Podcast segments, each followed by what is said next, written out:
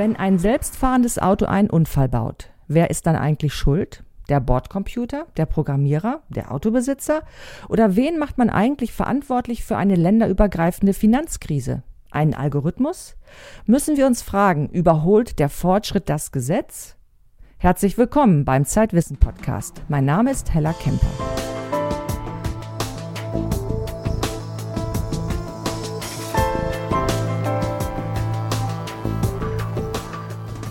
Für die aktuelle Ausgabe von Zeitwissen haben wir ein Gespräch mit Thomas Fischer geführt. Fischer war Bundesrichter und erklärt im aktuellen Zeitwissen, warum moderne Technologien das Recht vor neue Herausforderungen stellen.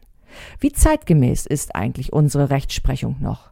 Hören Sie hier ein paar Ausschnitte aus dem Gespräch, das meine Kollegen Andreas Lebert und Nils Böing mit dem Bundesrichter AD geführt haben. Wir sind ja heute schon zu einem hohen Teil technisiert.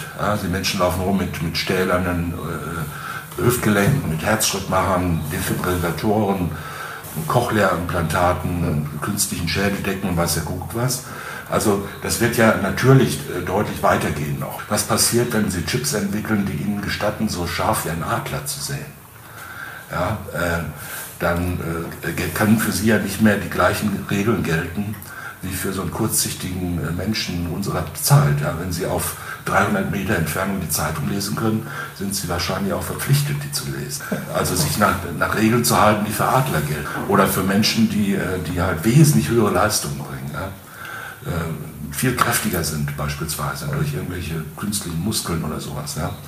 Ähm, viel kräftiger sind als normale Menschen. Ne? Die sind dann natürlich auch verpflichtet dazu, das anzunehmen. Denen wird man sagen, du hättest äh, diese Rettungsaktion bei einem Unfall jetzt zu machen, jetzt zu bringen können, weil du hast ja Hände, mit denen du so eine Autotür aufbiegen kannst.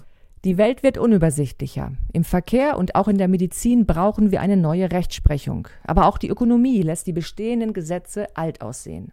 Hören Sie dazu den ehemaligen Bundesrichter Thomas Fischer im Gespräch mit Zeitwissen diese Globalisierungsfragen ja, sind ein Riesenbereich, äh, weil, das, weil die Wirtschaft in extrem hohem Maße international vernetzt äh, und weil ganze Bereiche, das ist natürlich auch ganz wichtig, weil ganze Bereiche des Lebens, zum Beispiel der Wirtschaft, mit rechtlichen Mitteln nur noch ganz schwer steuerbar sind überhaupt. Ja?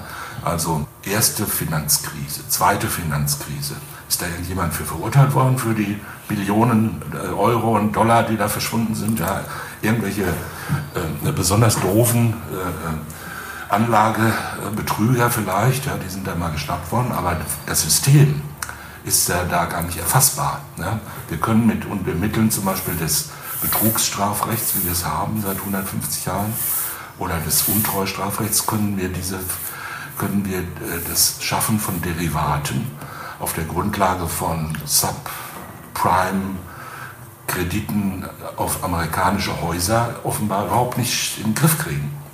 Ja, die haben da irgendwas äh, gemacht, irgendwelche Derivate, weil es alle gemacht haben und weil man da ein unglaubliches Geld mit verdienen konnte. Und es sind äh, unendliche Massen von, von äh, fiktivem Geld geschaffen worden durch, durch äh, Kredite. Und alles zusammenbricht, ist keiner schuld.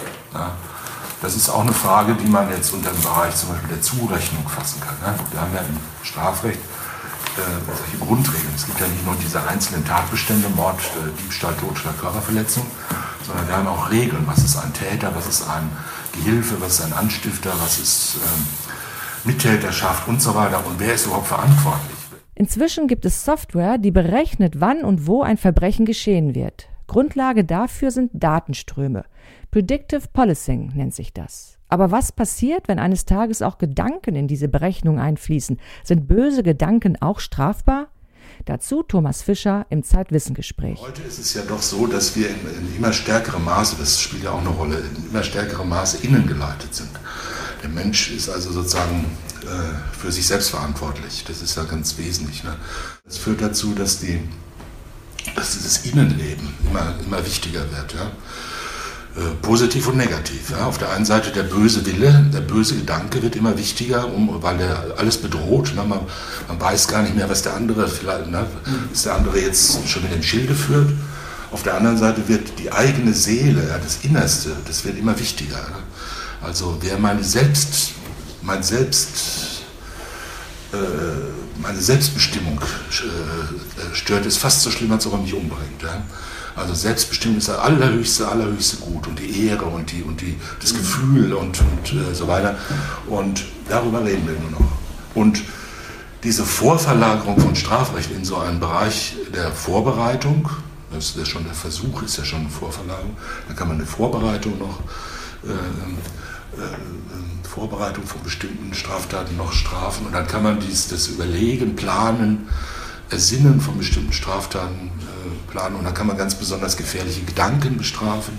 Auch das tun wir ja schon lange. Also äh, äh, das Äußern von Gedanken, aber auch das irgendwie sich organisieren nach Gedanken. Ja. Nur das schlichte Haben, das, da sind wir noch nicht. Ne? Der ehemalige Bundesrichter Thomas Fischer. Warum künstliche Intelligenz und Big Data unsere Gesetze verändern werden.